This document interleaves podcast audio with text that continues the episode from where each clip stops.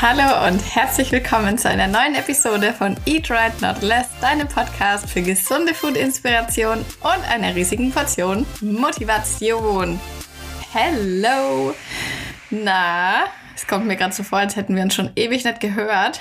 Das liegt daran, weil ich alle Podcast-Folgen also einschließlich der von letzter Woche, schon vorher aufgenommen habe. Die habe ich im Dezember oder Anfang Januar aufgenommen, weil ich schon gewusst habe, dass im Januar ist immer viel los, da muss man immer viel ja, bisschen planen, damit man das alles unter einen Hut kriegt. Ich habe ja auch äh, YouTube-Videos wieder gemacht jetzt im Januar und ja, jetzt ist quasi mal wieder eine Folge, die ich relativ zeitnah oder kurz vor der tatsächlichen Veröffentlichung aufnehme. Und ich glaube, es ist jetzt ungefähr ja, eine halbe Woche oder so, bevor du die wirklich hörst. Und deswegen kann ich dir jetzt auch mal so ein kleines Januar-Update geben, wie es bei mir so bisher so gelaufen ist und ja, was ja so ansteht, was es so für News gibt. Und ja, ich würde sagen, damit lege ich jetzt direkt mal los. Ich hoffe natürlich, dir geht's gut. Ich hoffe, du bist auch gut in den Januar gekommen. Ich hoffe, du, die Motivation ist weiterhin noch hoch, auch bei dir. Aber ich gehe davon aus, weil wenn du meinen Podcast hörst, dann bist du höchstwahrscheinlich spazieren. Und spazieren ist schon genau, ja, das richtige Stichwort, weil wir haben ja am 17. Januar angefangen, die Project Me Challenge zu machen, beziehungsweise die Runde, die gemeinsame Runde, die große Runde mit allen, die ähm, ja, sich eben für die Challenge entschieden haben. Die ist ja am 17. Januar gestartet und da hänge ich gerade auch voll mit drin. Ich bin ja richtig gut dabei. Ich muss sagen, dass dieses gemeinsam das Durchmachen, das motiviert mich schon auch selber sehr. Und ja, ich muss sagen, ich bin bis jetzt ähm, wirklich zufrieden. Ich muss sagen, ich war auch vorher natürlich schon im Training, habe trainiert und habe auf meine Schritte geachtet, klar. Aber so in der Challenge möchte man sich ja doch selber auch noch mal ein bisschen herausfordern und vielleicht das eine oder andere Ziel noch extra setzen. Und ja, das habe ich bis jetzt auch immer gut hingekriegt. Ich habe mir für mich ein Schrittziel in der Woche eins zumindest gesetzt von 16.000 Schritten. Und Training wollte ich viermal die Woche ins Fitnessstudio gehen und ein Spaßtraining. Spaßtraining ist bei mir sowas wie Jumping Fitness oder vielleicht mal Yoga, zum Yoga mal gehen oder auch sowas wie vielleicht einen Homeworkout. Also jetzt einfach sowas, ja, so eben kein Krafttraining, sondern irgendwas anderes halt. Genau, das habe ich bis jetzt eigentlich gut durchgezogen. Ihr seid auch alle gut dabei. Ich sehe ja immer eure Markierungen auf Insta. Und ich habe direkt schon mal eine Neuigkeit für alle. Ich weiß, das ist immer, eigentlich, für mich ist es fast immer unvorstellbar, weil ich rede immer gefühlt zwei Wochen nur darüber. Aber es verpassen am Ende des Tages dann halt doch wieder ganz, ganz viele, dass es jetzt ja quasi Project Me 2 gegeben hat mit neuen Rezepten, mit neuem Ernährungsplan. Und ich krieg da täglich noch Fragen dazu, so, äh, Steph, ich habe das jetzt noch gar nicht mitgekriegt, was ist denn das? und ähm, deswegen sage ich es jetzt hier nochmal im Podcast und ich habe auch eine kleine Überraschung für alle, die jetzt noch nicht dabei sind. Also ihr könnt da jederzeit einsteigen. Project Me ist ein E-Book. Ihr bekommt es direkt, nachdem ihr euch das holt, per E-Mail zugeschickt und könnt dann quasi morgen loslegen und auch mitmachen.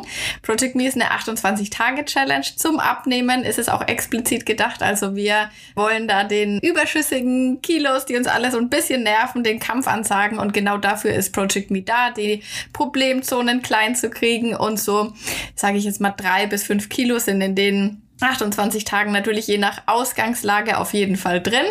Wir machen das Ganze natürlich mit einem richtig schlauen Ernährungsplan, der uns ein Defizit liefert, der aber auch saugeile Rezepte drin hat. In der ganzen Challenge hast du über 60 Rezepte und du hast sogar 20 äh, Rezepte, die es nur in der Project Me Challenge gibt.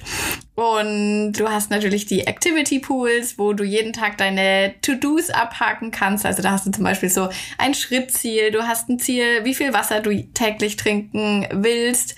Und ja, dann noch so ein paar andere kleine Aufgaben, um einfach den Kalorienverbrauch zu erhöhen. Das ist nämlich das große Motto bei Project Me. Wir wollen unseren Kalorienverbrauch nach oben bringen, dass wir eben nicht so sehr unsere Nahrung einschränken müssen, weil das ja immer, ja, das, der Fehler ist, dass viele halt sagen, ach, ich setze mich jetzt einfach auf so eine 800 oder 1000 Kalorien Diät, wo man wirklich von Diät dann sprechen muss, weil ja, man kann das kaum durchhalten, sowas. Zumindest nicht über längere Zeit. Ja, und damit fährt man sich halt quasi richtig runter. Aber eigentlich ist das Erste, worum man sich immer kümmern sollte, nicht die Nahrung zu reduzieren, sondern vielleicht erstmal zu schauen, wie man die Bewegung erhöhen kann. Und genau das machen wir bei Project Me. Und für alle, die jetzt noch nicht dabei sind, habe ich mir ein kleines Podcast-Special überlegt. Und zwar habe ich noch einen 10% Rabattcode eingerichtet. Das kannst du einfach einlösen, wenn du jetzt auf, ich packe das hier in die Beschreibung, aber du kannst auch einfach auf meinen Blog gehen, frühlingszwiebel.com. Da findest du bei mir im Shop dann eben Project Me 2 und da gibst du dann einfach beim Bestellvorgang Podcast in das Gutscheinfeld ein und dann werden dir nochmal 10% abgezogen und dann kannst du ja ab morgen mitmachen oder vielleicht sogar schon ab heute, wenn du es dir direkt holst. Wie gesagt, der Gutscheincode ist Podcast und ja, ich freue mich auf alle, die hier äh, das bisher verpasst haben und jetzt dann auch noch mit dabei sind. Wie gesagt, die Live-Runde ist ja quasi gerade mitten im Gange, also es lohnt sich auf jeden Fall da noch mitzumachen. Und wenn man jetzt sagt, ich habe jetzt keine Zeit gerade, passt mir nicht rein, ich bin im Urlaub, was auch immer, du kannst die Challenge starten, wann du willst und du kannst dir aber natürlich jetzt trotzdem dann den äh, 10% Code sichern.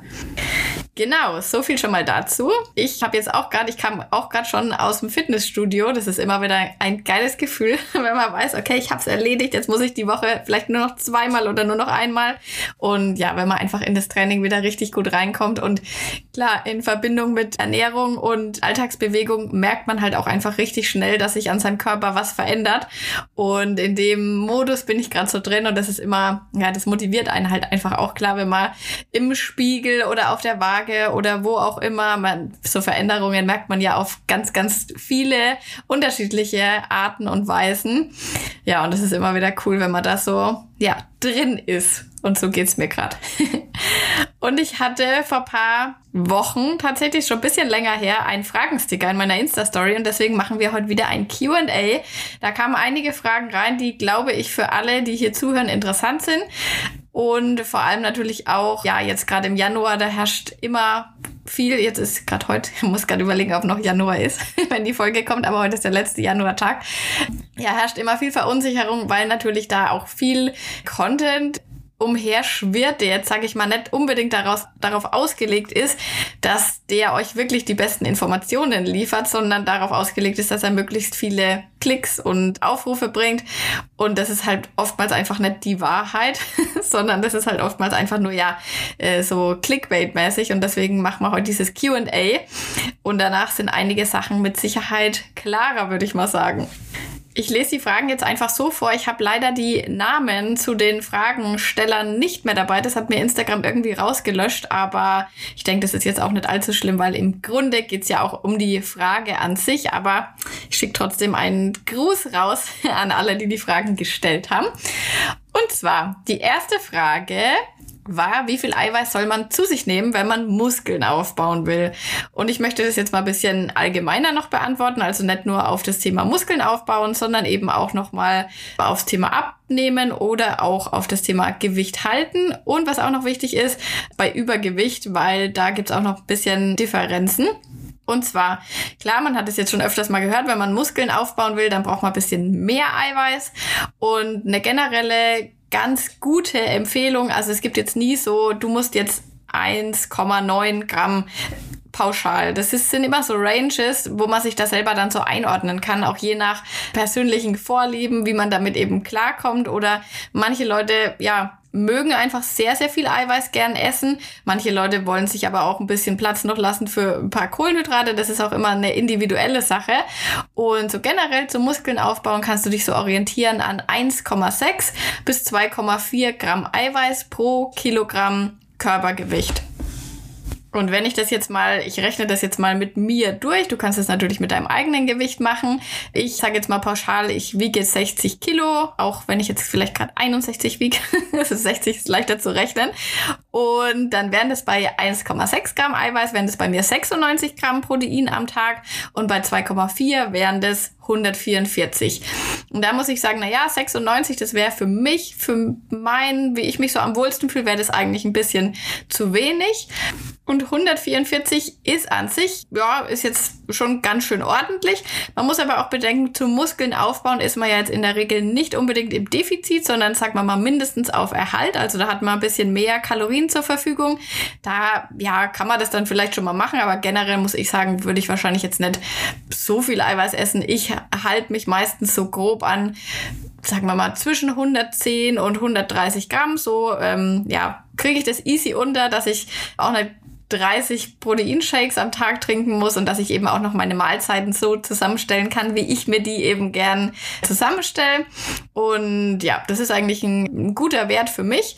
Und das kannst du dir aber auch zum Abnehmen, kannst du dir auch diese Proteinempfehlungen merken. Auch beim Abnehmen hat man nämlich einen erhöhten Proteinbedarf. Zum einen schon mal, damit man gut gesättigt ist. Protein ist ein Makronährstoff, der sehr gut sättigt. Und auch zum Muskelschutz, weil unser Körper ansonsten, wenn er nicht genügend Eiweiß bekommt, greift er eben auf sein eigenes Eiweiß zurück und das sind unsere Muskeln. Und deswegen müssen wir in der Diät vor allem, also beim Abnehmen, wenn wir im Defizit sind, besonders gut schauen, dass wir uns mit Eiweiß versorgen. Und deswegen kannst du da auch diesen Richtwert 1,6 bis 2,4 hernehmen und ja, da dann eben schauen, wenn man ein Defizit hat, muss man sagen, 144 Gramm wären da natürlich nochmal krasser, weil ja, da natürlich dann noch weniger Platz für die anderen bleibt. Und deswegen, ja, also für mich wäre es zu viel. Klar, wenn du super damit klarkommst oder gern einfach viel Protein isst, das muss einfach jeder für sich so ein bisschen austesten, dann kannst du höher gehen. Wenn nicht, dann kannst du natürlich auch niedriger gehen.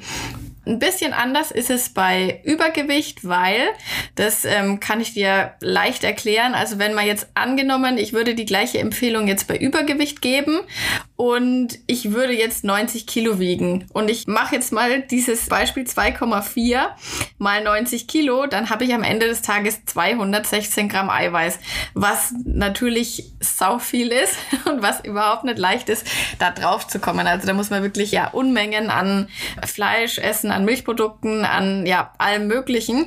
Und deswegen rechnet man bei Übergewicht ein bisschen anders. Da ist die Empfehlung 1,2 bis 1,5 Gramm Protein pro Kilogramm. Das kannst du dir dann für dich ja auch mal durchrechnen wenn man sein Gewicht halten will. Und ich gehe jetzt mal davon aus, ähm, wir sind hier alle Sportler, wir machen zumindest irgendeine ja, Aktivität für, aus dem sportlichen Bereich, ob das jetzt ähm, Krafttraining ist, ob das jetzt irgendein anderer Sport ist, dann geht man auch genauso wie beim Übergewicht davon aus von 1,2 bis 1,5 Gramm pro Kilogramm Körpergewicht. Und das wären jetzt dann für mich in meinem Fall mit den 60 Kilo ebenso im Maximum 90 Gramm. Und das ist ein ja, Protein Kalorienbetrag, den, da kann man wirklich ohne Probleme täglich draufkommen. Gerade beim Gewicht halten ist es ja auch wieder so, dass du jetzt kein Defizit hast, sondern dass du da mehr Kalorien zur Verfügung hast. Und deswegen kann man das auf jeden Fall gut und einfach erreichen. Die Pläne zum Beispiel bei Project Me, die sind auch so aufgebaut. Also die haben in der Woche durchschnittlich mindestens 100 Gramm, eigentlich meistens sogar mehr, zwischen 106, 110, manchmal, wenn es aufs Ende hingeht, auch nur noch ein bisschen mehr. Und ja, also das ist wirklich was klar. Am Anfang tut man sich vielleicht da manchmal ein bisschen schwer, so, ah, welche Lebensmittel sind jetzt proteinreich und wie kann ich die kombinieren? Aber wenn ihr dann eben mal so einen Plan habt, dann seht ihr das natürlich auch. Was sind da die Eiweißquellen? Da stehen ja überall immer die Makros mit dabei.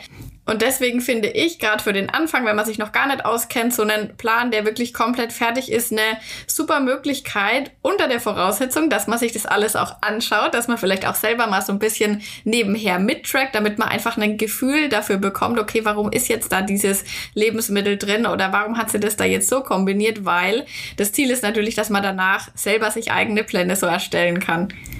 Next question, die habe ich jetzt leider nicht so ganz äh, Wort für Wort, aber ich kann sie euch ähm, sinngemäß nochmal sagen. Und zwar hat jemand gefragt, ob es denn eigentlich irgendwie so einen Richtwert gibt, welche Lebensmittel, also wie viel Kalorien ein Lebensmittel denn haben darf auf 100 Gramm, damit es noch gesund ist oder damit man sich viel in seine Ernährung einplanen kann. Oder ob es dann auch so einen Grenzwert gibt, zum Beispiel ab 200 Kalorien auf 100 Gramm, ja, soll man dafür ein bisschen weniger essen. Und so ein Konzept gibt's tatsächlich. Das nennt sich das Konzept der Energiedichte. Da kann ich auch wirklich allen empfehlen, die sagen, Mensch, das Kalorienzellen, das ist überhaupt nichts für mich. Ich komme damit einfach nicht klar. Die könnten sich das vielleicht mal anschauen, weil das auf jeden Fall, ja, im Endeffekt ist es auch eine Form von Kalorienzellen, aber es ist ein bisschen flexibler, es ist ein bisschen einfacher. Es ist aber dafür vielleicht auch eher was, um dauerhaft sein Gewicht zu halten und jetzt nicht, wenn man wirklich sagt, ich möchte zwei Kilo verlieren, da muss man schon ein bisschen genauer tracken und ein bisschen genauer sein. Aber für danach ist die Energiedichte auf jeden Fall was, wo man sagt, Mensch, damit könnte ich mir vielleicht dauerhaft vorstellen zu leben. Und ähm, ja, die teilen eben natürlich die Lebensmittel in Kategorien ein. Da gibt es äh, drei verschiedene. Das wird mit Farben gemacht. Also da gibt's dann grüne Lebensmittel mit einer niedrigen Energiedichte, orangene Lebensmittel mittel und rot mit einer hohen Energiedichte. Das kann ich vielleicht nochmal ganz kurz erklären. Das besagt, wie viele Kalorien sich jetzt auf ein Gramm Lebensmittel tummeln. Also natürlich sind stark verarbeitete Lebensmittel, wie jetzt zum Beispiel ein Croissant, was sehr leicht ist, aber sehr viele Kalorien hat, hat jetzt eine viel höhere Energiedichte als jetzt zum Beispiel eine Wassermelone, wo du ja richtig viel essen kannst, bis du überhaupt mal eine nennenswerte Kalorienanzahl hast. Oder eine Gurke zum Beispiel ist wahrscheinlich ein Lebensmittel mit der niedrigsten oder mit unter der niedrigsten Energiedichte, was man so haben kann, weil einfach viel Wasser noch enthalten ist. Und unter diesen grünen Bereich fallen Lebensmittel, die eine Energiedichte von 1,5 Kalorien pro Gramm haben. Oder was jetzt vielleicht für unseren Normalfall beim Einkaufen, da wird es ja nicht in Gramm angegeben, sondern immer pro 100 Gramm. Also Lebensmittel, die 150 Kalorien oder drunter pro 100 Gramm liefern. Also da fallen natürlich dann alle Gemüsesorten rein. Ich glaube, es gibt kein Gemüse, was über 150 Kalorien auf 100 Gramm liefert. Und ja, noch ganz, ganz viele andere Lebensmittel. Dann unter die orangenen Lebensmittel fallen Lebensmittel, die ein, also 160 bis 240 Kalorien dir liefern auf 100 Gramm. Und darunter fallen zum Beispiel jetzt so Lebensmittel wie manche Milchprodukte, Eier, viele Fleischsorten und ja, ganz viele andere. Also wenn du im Supermarkt bist, dann schaust du einfach eben hinten drauf auf den, auf die Nährwertangaben und dann siehst du eben 160 bis 240 würden in diesen orangenen Bereich fallen. Und in diesem Konzept der Energiedichte sagt man dann eben ja, dass man diese orangenen Lebensmittel, dass die ja okay sind, aber dass man immer schauen soll, dass man die eben mit grünen Lebensmitteln kombiniert. Und das ist natürlich auch was, was, wenn man das jetzt auf das ganz normale Kalorienzellen überträgt, ist es ja quasi so, klar, wir machen das ja auch immer, dass wir Gemüse reinpacken, dass wir kalorienreichere Lebensmittel mit kalorienärmeren Lebensmitteln kombinieren, einfach damit sich das Ganze wieder ausgleicht und damit man auch gut satt wird. Dann haben wir noch den roten Bereich. Das ist jetzt eigentlich nicht so gut, dass das rot ist, weil auch sehr kalorienhaltige Lebensmittel können gute Lebensmittel sein. Komme ich gleich dazu. Aber nur mal so zur Vollständigkeit. Das sind dann Lebensmittel, die ab 250 Kalorien auf 100 Gramm haben.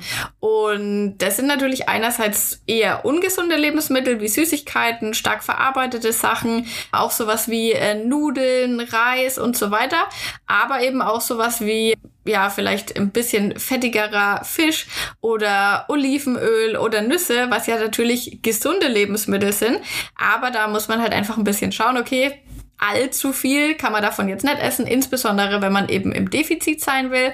Und deswegen diese Lebensmittel auch immer mit viel aus dem grünen und aus dem orangenen Bereich kombinieren. Das Konzept ist jetzt auch nichts, was ich meiner täglichen, in meinem täglichen Leben so anwende. Ich gebe das einfach nur wieder, wie das eben so ist. Das, da kann sich ja dann jeder selber nochmal einlesen. Wenn euch das interessiert, dann äh, gibt es da ganz, ganz viele Quellen dazu. Für mich persönlich ist es dann doch zu ungenau, gerade wenn jemand sich nicht gut mit der Ernährung auskennt, würde ich sagen, dass man dann eben schnell manche Lebensmittel, nur weil die eben rot oder orange sind, in ja eine falsche Kategorie oder so, oh, das ist böse, oh, das ist gefährlich, das darf ich nicht essen, abschiebt und deswegen vielleicht versucht ist, nur die grünen Sachen zu essen. Und ja, da wird man, glaube ich, auf Dauer damit auch nicht glücklich. Und deswegen ist mein Tipp, dass man sich immer mit den Kalorien beschäftigt, auch mit vor allem darüber hinaus mit den Makros beschäftigt und dann einfach weiß, wie, ja, welches Lebensmittel ist jetzt für welchen Zweck besonders sinnvoll und damit man natürlich auch die Freiheit hat, sich mal so einen Croissant oder was auch immer, irgendeine Süßigkeit, ein paar Gummibärchen einfach einzuplanen und da flexibel zu bleiben und auch entspannt zu bleiben und zu wissen, okay, das ist jetzt halt vielleicht mal eins, was mir mehr Kalorien liefert, aber ich weiß genau, wie ich das wieder ausgleichen kann. Frage Nummer drei. Was für ein Wasser trinkst du täglich?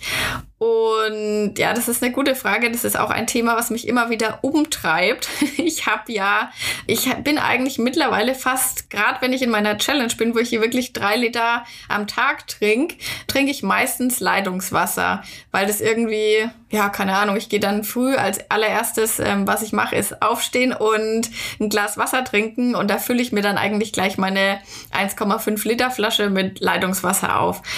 Man muss allerdings sagen, dass Leitungswasser jetzt, ja, Leitungswasser hat in Deutschland zwar eine gute Qualität vielleicht, aber generell muss man sagen, dass es gibt einen Unterschied zwischen man trinkt viel und man ist auch wirklich gut, ja, mit Wasser versorgt, weil richtiges Wasser, also sage ich mal so Quellwasser oder so ursprüngliches Wasser, hat eine andere Struktur als unser Leitungswasser. Das hat, da kann man sich mal drüber informieren, das ist mega interessant.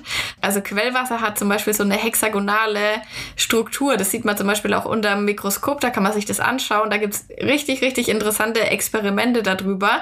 Zum Beispiel auch, dass das Wasser seine Struktur verändert, wenn man ja dem Wasser freundliche Worte sagt oder ja Beleidigungen, Beschimpfungen Prüfungen, das ist echt krass. Und könnt ihr mal danach googeln. Ja, und diese Strukturen sind eben in dem Leitungswasser quasi zerstört, weil es ja gefiltert ist und ja, auch verarbeitet ist eigentlich im äh, Endeffekt. Und deswegen habe ich schon lange, spiele ich mit dem Gedanken, mir so eine Osmoseanlage zu besorgen, die ja das Leitungswasser einfach gut aufbereitet, die eben auch dann am Ende des Tages dem Wasser wieder diese Strukturen hinzufügt und man dadurch natürlich wesentlich besser mit Flüssigkeit versorgt wird oder dass der Körper das einfach besser aufnehmen kann und das auch wesentlich gesünder dann ist. Und da diese ja, Gerätschaften aber ziemlich teuer sind und ich da noch nicht so den Megaplan hatte. Ich möchte auf jeden Fall was, was eingebaut wird. Also ich möchte mir nicht irgendwie so einen Filter nur kaufen, wo ich dann jeden Tag das Wasser selber durchjagen muss, sondern ich möchte schon, dass das Osmosewasser dann direkt aus meinem Wasserhahn kommt. Ja, und da habe ich mich jetzt noch nicht so wahnsinnig eingehend damit informiert. Vielleicht habt ihr ja irgendwie einen Tipp. Vielleicht hat jemand von euch eine, dann schreibt mir unbedingt mal auf Insta. Das würde mich interessieren. Und das wäre wahrscheinlich was, was ich mir früher oder später einbauen lassen werde. Und ich versuche, ja klar, natürlich kann man auch noch jetzt Glasflaschen kaufen. Das ist auf jeden Fall die bessere Variante statt Plastikflaschen, weil man auch immer wissen muss, in diesen Plastikflaschen, da geht auch immer viel, ja, viele Stoffe, die man eigentlich nicht unbedingt trinken will, gehen in das Wasser mit rein. Gerade zum Beispiel auch, wenn diese Plastikflaschen länger in der Sonne zum Beispiel stehen, wenn die warm werden, dann ja, ist es einfach überhaupt nicht gut und deswegen versuche ich die, klar, ich kaufe die auch mal, ich ähm, versuche es aber trotzdem zu vermeiden. Ja, also Tipps sind welcome. Wenn ihr da Erfahrung habt, dann schreibt mir bitte unbedingt. Und vielleicht, ja, wird's ja dann dieses Jahr was, dass ich mir eine besorge. Ich habe das schon letztes Jahr, also das ist schon länger so in meinem Hinterkopf, aber ich habe es bis jetzt noch nicht angegangen. Nächste Frage. Was kann man tun, um seinen Stoffwechsel anzukurbeln? Und das ist ja so eine Frage, die gibt's ja immer wieder oder es gibt ja immer neue Tipps, was man angeblich alles für seinen Stoffwechsel machen kann. Meistens soll man dafür irgendwas kaufen, irgendwelche Tabletten, irgendwelche Tees, irgendwas auch immer. Und da möchte ich ganz dringend mal davon abraten, weil Klar, es ist immer verlockend. Es ist einfach nur, ah, ich muss mir nur ein paar Tabletten kaufen oder ah, ich muss nur den Tee trinken und schon wird mein Stoffwechsel angekurbelt. Und das ist halt, so funktioniert's halt nicht. Also, wenn man will, dass sein Körper gesund ist, wenn man möchte, dass man Kalorien verbrennt, wenn man möchte, dass, ja, wenn man abnehmen möchte, dann muss man schon auch ein bisschen was dafür machen. Und das passiert nicht, indem man einfach, ja, sich irgendwas kauft und das dann isst und dann, ja, regelt das das Produkt schon. Also so geht's leider nicht. Aber wir können uns ja mal überlegen, aus was besteht denn unser Stoffwechsel überhaupt und das mal so ein bisschen aufdröseln und schauen, ja, wie wir das vielleicht optimieren können und zwar völlig kostenlos. Und zwar kann man als allererstes mal sagen, ein Großteil unseres Stoffwechsels oder, oder dem Kalorienverbrauch, den wir eben täglich haben, das ist unser Grundumsatz, unsere Resting Metabolic Rate ist es auch genannt. Und ja, das ist also quasi der Kalorienverbrauch, den wir täglich haben, auch wenn wir nur im Bett liegen, uns kein bisschen bewegen was unser Körper einfach braucht, um uns am Leben zu halten, um unser Gehirn zu versorgen, um unsere ganzen Organe ja lebensfähig zu halten. Und der ist natürlich abhängig von Größe, Gewicht, auch ein bisschen vom Alter. Und der ist nur minimal beeinflussbar. Also man kann da jetzt nicht so mega viel machen. Ein bisschen was kann man schon machen. Und zwar durch Muskelaufbau. Also wir können unseren Grundumsatz ein bisschen durch den Aufbau von Muskulatur nach oben korrigieren. Und da sieht man dann auch immer ganz komische Grafiken und komische ja, Versprechungen, dass wenn man irgendwie ein Kilo Muskeln aufbaut, dass man 150 Kalorien oder so seinen Grundumsatz erhöht. Und das ist aber ein Mythos. Also ein Kilogramm Muskulatur, was du aufbaust, und da muss man sagen, ein Kilo Muskeln baut man nicht so einfach mal über Nacht auf. Das verbrennt vielleicht am Tag 13 Kalorien mehr. Natürlich, wenn du zwei, drei Kilo Muskeln hast, ja, okay, dann hast du am Ende des Tages, sagen wir mal, 40, 50 Kalorien mehr Grundumsatz. Natürlich, das ist was. Über das Jahr gesehen summiert sich das. Aber das ist jetzt auch kein mega wahnsinniger Shift im Grundumsatz. Aber natürlich trotzdem sollte man Muskulatur aufbauen, weil das ja auch schon allein vom Nachbrenneffekt nach dem Training natürlich deinen Kalorienverbrauch erhöht. Du kannst deinen Grundumsatz auch minimal durch sowas wie hm, Eisbaden, also durch Temperatur beeinflussen, zum Beispiel Eisbaden oder jetzt auch Sauna. Das ist jetzt aber auch nichts, was man jetzt ständig machen kann. Also man kann jetzt ja nicht jeden Tag, obwohl manche machen es vielleicht, Eisbaden gehen oder auch in die Sauna. Es ist was, was man auf jeden Fall machen kann. Aber also ich persönlich habe noch nie Eis gebadet. Das würde mich aber auch mal wirklich interessieren. Also ich hätte da mal richtig Bock drauf. Wir hatten mal ein Fitnessstudio, da gab's sowas, da gab's so eine, ja, wie so ein Tunnel, wo man sich dann nur eine Person hat da reingepasst und das war, glaube ich, Eiswasser. Und dann ist man da quasi halt so reingesprungen. Und da waren wir aber nie drin, weil ja, wir das Programm dazu nicht hatten. Also da hätte man irgendwie so Wellness extra mit buchen müssen. Und das hatten wir nicht. Aber vielleicht irgendwann werde ich das nochmal austesten. Also Temperatur ist auf jeden Fall was. Es ist auch natürlich gesund, sowas zu machen. Aber ja, tut jetzt deinen Kalorienverbrauch nicht um 1000 Kalorien beeinflussen. Aber es ist natürlich ein Puzzleteil, was man am Ende des Tages nutzen kann. Dann gibt's noch den Thermic Effect of Food. Und das ist was, was wir eigentlich schon gut beeinflussen können und wo jetzt gleich wieder das Thema proteinreiche Ernährung ins Spiel kommt. Und zwar hat jeder Makronährstoff einen bestimmten Anteil, der direkt zur Verdauung wieder hergenommen wird. Also unser Körper verbraucht natürlich auch Energie, indem er unser Essen dann ja verdaut, uns dann bereitstellt, Energie draus macht. Und dieser Thermic Effect of Food, der ist bei Protein am höchsten. Da werden 20 bis 30 Prozent werden direkt wieder von unserem Körper für die Verdauung eben hergenommen, wenn du Protein isst. Und deswegen ist es eben auch ein Grund, warum man gerade beim Abnehmen sagt, hey, ist ein bisschen proteinreicher, weil da wird gleich ein relativ großer Teil im Gegensatz zu den anderen Makronährstoffen für die Verdauung wieder hergenommen. Das heißt, wir verbrennen direkt wieder Kalorien, wenn wir Protein essen. Und das ist natürlich beim Abnehmen auf jeden Fall ein Zustand, den man sich wünscht. Allerdings der größte Part, wenn wir unseren Stoffwechsel wirklich ankurbeln wollen, und damit meine ich jetzt wirklich richtig ankurbeln, ist unsere restliche Aktivität. Und das ist ja immer das, was ich äh, schon öfters mal erzählt habe. Das nennt sich NEAT. Das ist Non-Exercise Activity Thermogenesis.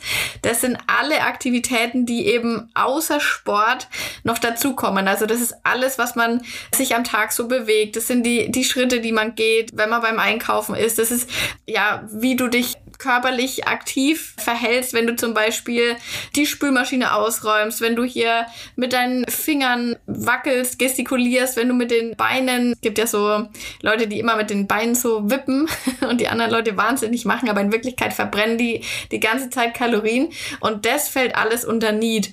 Und jetzt unabhängig von unserem Grundumsatz und eben von dem Thermic Effect of Food ist dieser Need oder diese restliche Aktivität für 15 bis zu 50 Prozent unseres täglichen Kalorienverbrauchs verantwortlich. Also das ist wahnsinnig viel.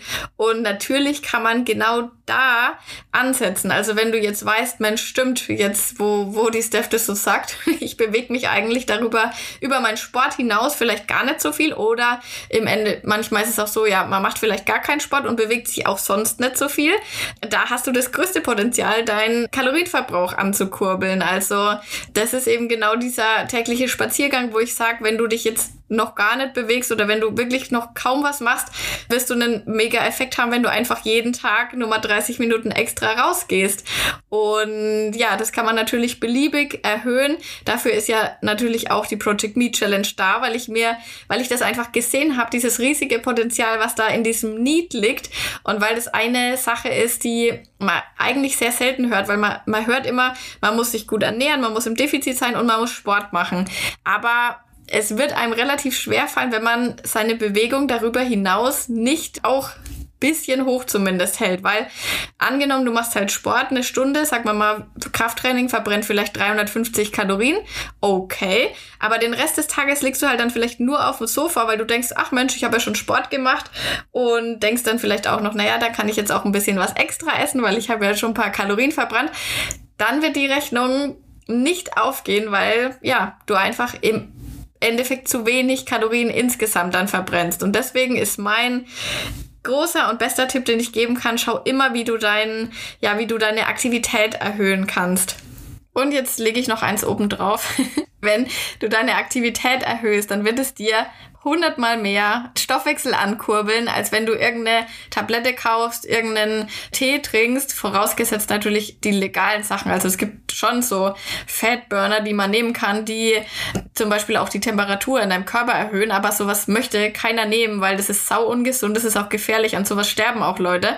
Also das möchte ich hier nochmal gesagt haben, dass bloß keiner jemals auf die Idee kommt, mit sowas zu experimentieren. Also das ist wirklich, auf solches Terrain wollen wir uns nicht begeben, da gehen wir lieber ein bisschen spazieren. So, jetzt habe ich noch eine Frage. Das ist auch was, das, da gibt's glaube ich, so viele Pinterest-Grafiken ähm, wie zu kaum einem anderen Thema. Und zwar, ob es denn Lebensmittel gibt, die wirklich negative Kalorien haben. Und in der Theorie gibt es manche Lebensmittel, die beim Verdauen mehr Energie verbrauchen, als sie bereitstellen. Sowas ähnliches hatten wir ja gerade schon mit dem Thermic Effect of Food. Also da wird ein Teil der Prote des Proteins direkt zum Verdauen wieder verwendet. Und daher stammt dieser Mythos wahrscheinlich auch. Gerade, ja, wie gesagt, auf Pinterest sehr beliebt, diese Grafiken, wo zum Beispiel eine Wassermelone drauf ist oder auch sowas wie Nüsse, was angeblich negative Kalorien hat, also wo man sogar, wenn man das isst, noch Kalorien verbrennt. Generell muss man sagen, also an sich wäre das ja für unseren Körper total unsinnig, weil wir essen ja was, damit wir auch Energie haben und wir wollen uns ja versorgen, wir wollen unseren Körper ja nähren und wir, das wäre ja an sich ein relativ absurdes Lebensmittel, was sich wahrscheinlich, würde ich jetzt mal so vermuten, in der ganzen Evolution nicht durchgesetzt hätte, weil es wäre ja total negativ gewesen für die Menschen in der Steinzeit, jetzt mal angenommen, wenn sie noch Kalorien verbrannt hätten, indem sie was gegessen haben, wo die Nahrung ja eh schon, ja, sehr schwierig zu besorgen war. Und wenn man dann dadurch dann noch quasi noch schlechter versorgt ist, mm, ja, es erscheint in meiner Welt nicht so ganz logisch.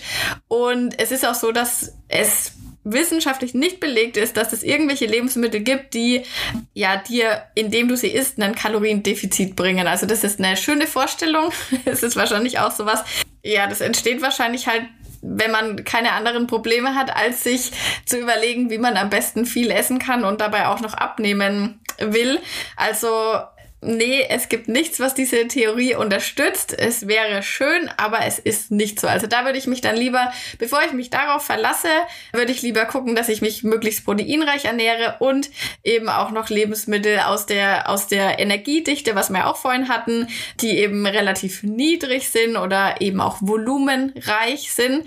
Sellerie ist zum Beispiel auch eine Sache, die immer wieder erwähnt, oder diese Sellerie-Sticks, die immer wieder erwähnt wird bei diesen negativen Kalorien, aber selbst der der ist schon mega kalorienarm. Also ich meine, der muss jetzt auch nicht negativ sein. Das ist jetzt auch nicht so wahnsinnig interessant, wenn ein Lebensmittel dir sowieso nur 10 Kalorien auf 100 Gramm liefert. Naja, was muss daran jetzt noch negativ sein? Das reicht ja jetzt auch schon.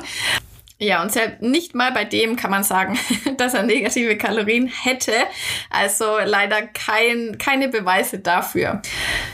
Und das war unser QA. Ich hoffe, es waren interessante, spannende Insights für dich dabei. Kannst mir gerne auf Insta immer schreiben und dein Feedback da lassen. Und jetzt kann ich endlich mal, ich weiß das ja schon seit Wochen, aber jetzt nehme ich endlich mal wieder eine neue Folge auf. Da wusste ich das vorher noch nicht. Darauf hinweisen, dass ihr jetzt auch bei Spotify den Podcast bewerten könnt. Und es ist total einfach und deswegen würde ich mich auch mega freuen, wenn das jetzt jeder direkt im Anschluss an die Folge mal eine 5-Sterne-Bewertung vielleicht da lässt, weil ihr müsst einfach nur auf Bewerten gehen, dann müsst ihr die Sterne ausfüllen und dann auf Bewertung senden und das war's schon. Also ich glaube, dass diesen kleinen Mini-Aufwand, vielleicht könnt ihr den heute mal machen und ich möchte mich auch bei allen bedanken, die den Podcast schon bewertet haben. Ich glaube, wir haben schon 200 5-Sterne-Bewertungen oder so, also richtig, richtig gut. Es freut mich mega. Und natürlich muss ich sagen, natürlich motiviert einen das auch dann, weitere coole Folgen rauszuhauen. Also wenn du ein bisschen Zeit hast, dann wäre es schön, wenn du die Bewertung hinterlassen würdest. Wie gesagt, es ist 0,0 Aufwand. Ich habe das selber bei meinen Lieblingspodcasts, die ich mir immer anhöre, jetzt auch gemacht, weil ich einfach weiß, dass das natürlich wichtig ist, dass sich da jeder drüber freut. Und deswegen habe ich gedacht, ich kann nicht immer nur sagen, hier, mach das mal, sondern habe dann auch mal selber bei allen fünf Sterne hinterlassen. Und ja, man fühlt sich auch einfach einfach gut, wenn man das gemacht hat. Also Leute, wir hören uns nächste Woche. Macht's gut.